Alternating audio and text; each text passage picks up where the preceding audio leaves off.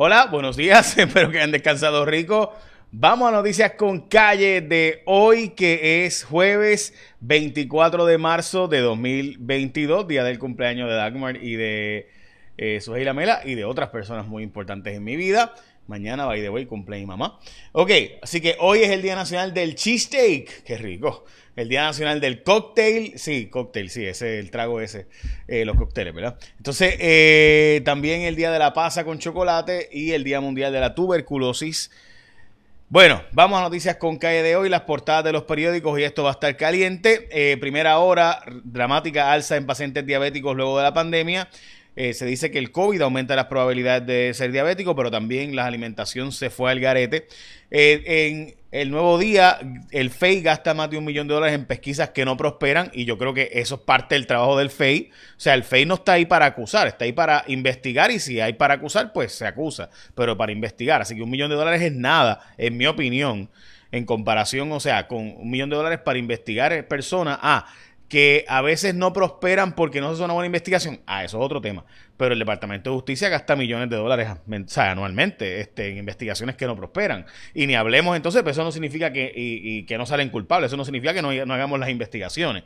No sé, este, me parece que a veces como que hmm, eh, yo, yo he sabido de gente que factura más. Mire, el caso de Héctor O'Neill costó menos que lo que ha costado algunas demandas por unos abogados por ahí. Bueno, vamos al vocero. Eh, bueno, caso de Héctor se gastaron 70 mil pesos en 5 años, básicamente. Bueno, no sé.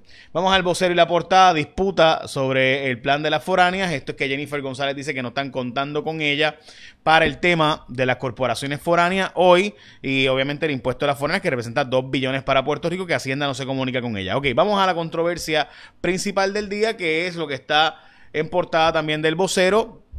Lo que ha dicho nada más y nada menos que nuestra atleta número uno del mundo. O sea, a mí me parece un insulto que se pretenda que ella no hable de estos temas. Eh, o sea, Jasmine Camacho Quinn, gente, es la atleta número uno del mundo en su disciplina. Y si alguien puede hablar de atletismo, pues son los atletas de ese nivel. Así que me parece que, ¿verdad? Si hay una controversia de si ella eh, debe o no opinar, sobre diferentes asuntos, pues yo honestamente creo que si hay alguien que está versado y capacitado y que su opinión debe ser tomada en cuenta, es de Yasmín Camacho Quinn.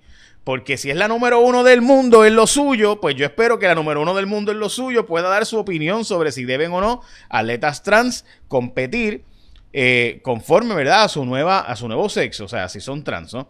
Eh, hay gente que ha propuesto que se haga una nueva categoría. By the way, lo que se está planteando por Sebastián Coe eh, es básicamente que el género no puede triunfar sobre la biología, lo que dice él. Hay gente que plantea que cuando se hacen estas terapias hormonales, lo que ocurre es que esa persona está incluso hasta en desventaja lo cierto es que, eh, ¿verdad? Hay, hay, quienes plantean que hay algunas como tiro al blanco, que no hay problema, como, ¿verdad? Quizás tenis de mesa, eh, pero cuando es boxeo, no es diferencia, o cuando es, este, ¿verdad? Artes marciales, o en este caso, la nadadora, Elía Thomas, que había competido, ¿verdad? Como su sexo biológico y posteriormente se convirtió en atleta trans en la rama femenina y ganó. Así que toda esta controversia es una controversia que nueve estados de Estados Unidos han prohibido que las trans puedan competir en la rama femenina básicamente porque es lo que ha ocurrido, no ha ocurrido que de la trans hacia masculino, pues, eh, ¿verdad? Eh, haya atletas de ese nivel de rendimiento.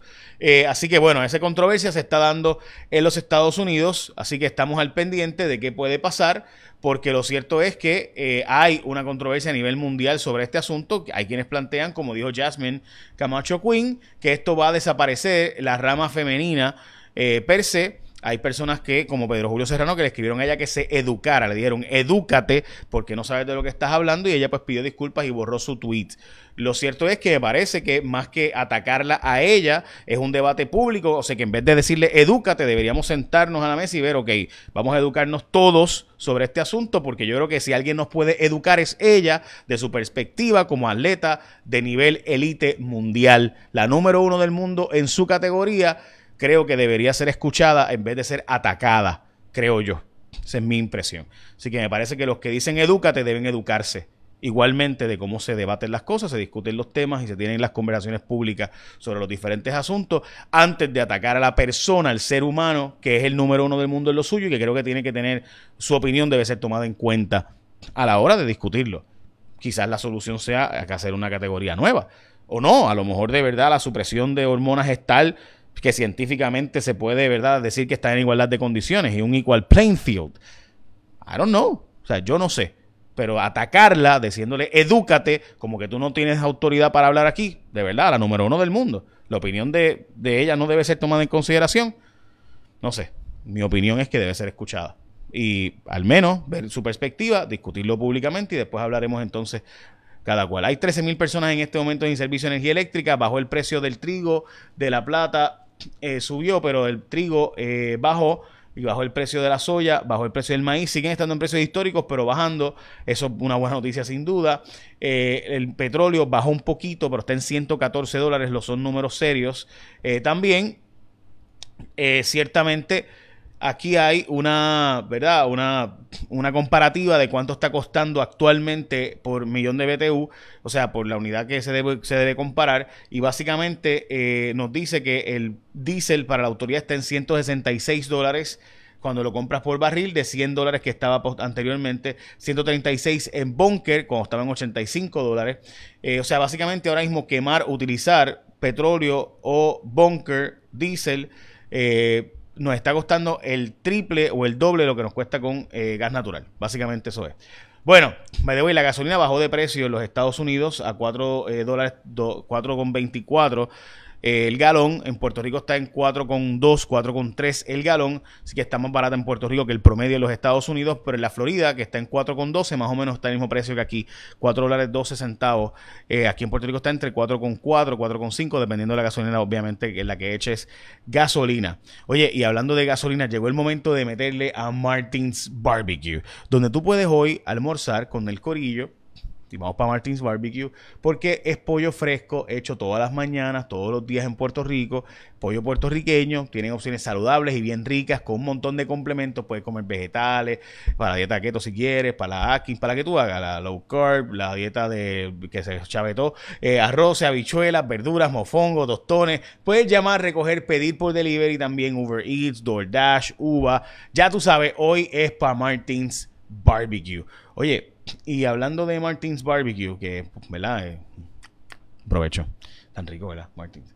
La Junta Fiscal objetó la moratoria de la crudita, pero no es que el objeto es que dice, bueno, si el gobierno quiere quitar los 500 millones de la crudita, pues tiene que entonces buscar de dónde o cortar 500 millones o ingresar 500 millones más porque hay que, eh, ¿verdad? El presupuesto tiene que estar balanceado y yo creo que eso es lógico, ¿verdad? Eso es como que da. Este, así que yo pienso que sí. O sea, que decir que la Junta está opuesta, no, no es que está opuesta, que está diciendo al gobierno, bueno, gobierno, sí, ¿de dónde vas a cortar 500 millones para yo poder ¿verdad? Coger los 500 millones o de dónde vas a sacar los 500 millones. Vamos para el concierto de Cani García, by the way, mañana y el sábado también. Los dos días, el Corillo. Así que la gente de Medalla te invita a el evento de Cani García. Más información ya mismo aquí mismo en mi aplicación, en J Fonseca en el App Store y Play Store. Pero por si acaso sí, voy a ir al concierto de Cani García. Todo el mundo sabe que soy mega fan. I love you, Cani. Eh, ok, este va a renunciar el alcalde de, Atillo por condiciones de salud, pero el alcalde de Guayama, que está siendo investigado por corrupción, según informes que han, hemos obtenido y demás, eh, pues Pronto tendremos más información sobre él. Ha negado que va a renunciar. Hacienda asegura que va a tener más recaudos a pesar de la guerra, eh, porque obviamente los costos han aumentado dramáticamente, así que debe haber menos recaudos, pero Hacienda dice que aún así va a superar los recaudos esperados. Fueron a visitar legisladores de ciencias médicas porque aquello está hecho una posilga y encontraron pues básicamente un abandono total de lo que fue la joya de la corona de Puerto Rico. De verdad que a veces da vergüenza. Hay unos cursos de acción sobre el tema del agua, hay unas recomendaciones de 10 recomendaciones que debemos utilizar para poder Puerto Rico evitar quedarnos sin agua con esto del cambio climático. Yo creo que es extremadamente importante este tema porque aunque ahora tenemos mucha, mucha lluvia, quizás como nunca, precisamente por el cambio climático, es posible que vengan periodos de sequía bien prolongados, como sabemos que ya ha ocurrido en el pasado. El Departamento de la Familia, esta información es de Mili Méndez y Cuarto Poder, ha estado malgastando montones de dólares en renta de edificios privados mientras tiene edificios públicos vacíos. Eh, el Departamento de Justicia va a investigar los traqueteos de la Autoridad de Tierras con los fondos de donativos legislativos. Eh, así que importante, estaremos al pendiente. Hay una APP que se está considerando para los peajes y también para vender las autopistas que quedan bajo la autoridad de carreteras, con eso se, cuadraría la caja de la autoridad de carreteras, pero aumentarían los peajes para nosotros, como está pasando con Metropista. Así que usted sabe que eso es lo que viene por ahí. Se está planteando que eh, las personas homosexuales puedan donar sangre. Eh, hay, había una prohibición total de la comunidad eh, para poder donar sangre, hombres que tienen sexo con hombres. Sin embargo, se ha, disminuido a los que no tengan relaciones sexuales por los pasados tres meses. se ha planteado que se va a normalizar eventualmente esto. Honestamente, yo ahí pues o sea, no, entiendo lo que se hizo en los años 70 por el miedo que había y demás, pero hoy día como que hay suficientes avances científicos para que puedan donar con normalidad.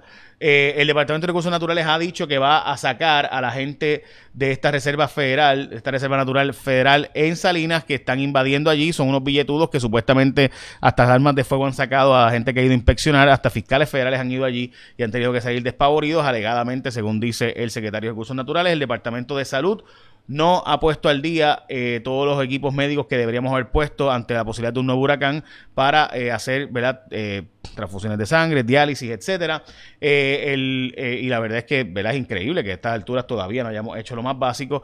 Y hoy sale un informe donde el gobierno de Puerto Rico, según datos publicados por una fundación de Estados Unidos, la Fundación Kennedy, pues dice que Puerto Rico ha estado utilizando 70 millones de dólares para fondos que no eran, de fondos que eran para COVID, para cosas que no eran COVID, o sea, cosas no relacionadas al COVID. Es decir, que Puerto Rico cogió 70 millones de dólares que eran para temas relacionados con el COVID y lo, lo ha usado para otras cosas y las guías federales lo permiten, así que no necesariamente es un delito. Básicamente en casi todos los estados han pasado denuncias parecidas. Así que llegó el momento de que tú te planifiques para este mediodía, invites a tu familia, invites al corillo del trabajo para comer de Martins Barbecue, el pollo todas las mañanas, fresco, puertorriqueño, bien rico, sabroso.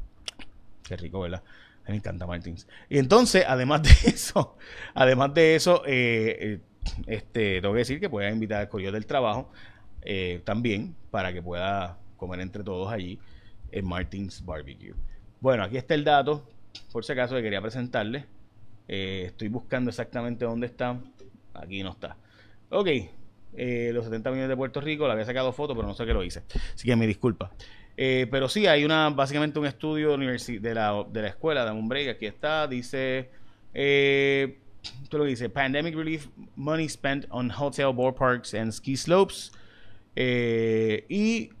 Dame un break. Aquí dice. Aquí está.